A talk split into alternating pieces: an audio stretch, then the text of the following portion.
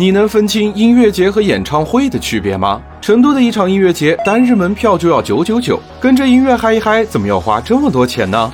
商界生意经，赚钱随身听。音乐节有多火？去年一年，全国各地开了二百五十七场音乐节，票房和观影人次翻了两倍。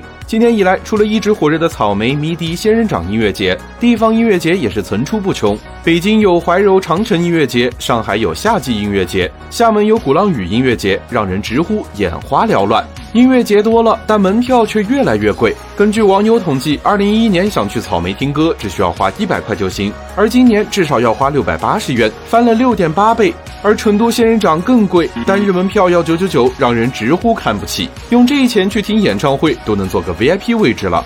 高价让乐迷买不起，而主办方也是有苦难言。根据一份调查，目前国内盈利的音乐节不足两成，多数都在赔本赚吆喝。根本原因还是制作成本太高。万人音乐节每天的成本在两百万左右，场地租金、舞台声光电、安保等尚属于可控的固定成本，而邀请艺人的费用不仅能占到成本的六成，也更像是个成本炸弹。一旦某个艺人突然名声大噪，出场费也是水涨船高。以大热的痛仰五条人为例，每场报价都在八十万左右。主办方想赚钱，就得从开拓新商业模式入手，比如拉品牌赞助或者与旅游景点合作等。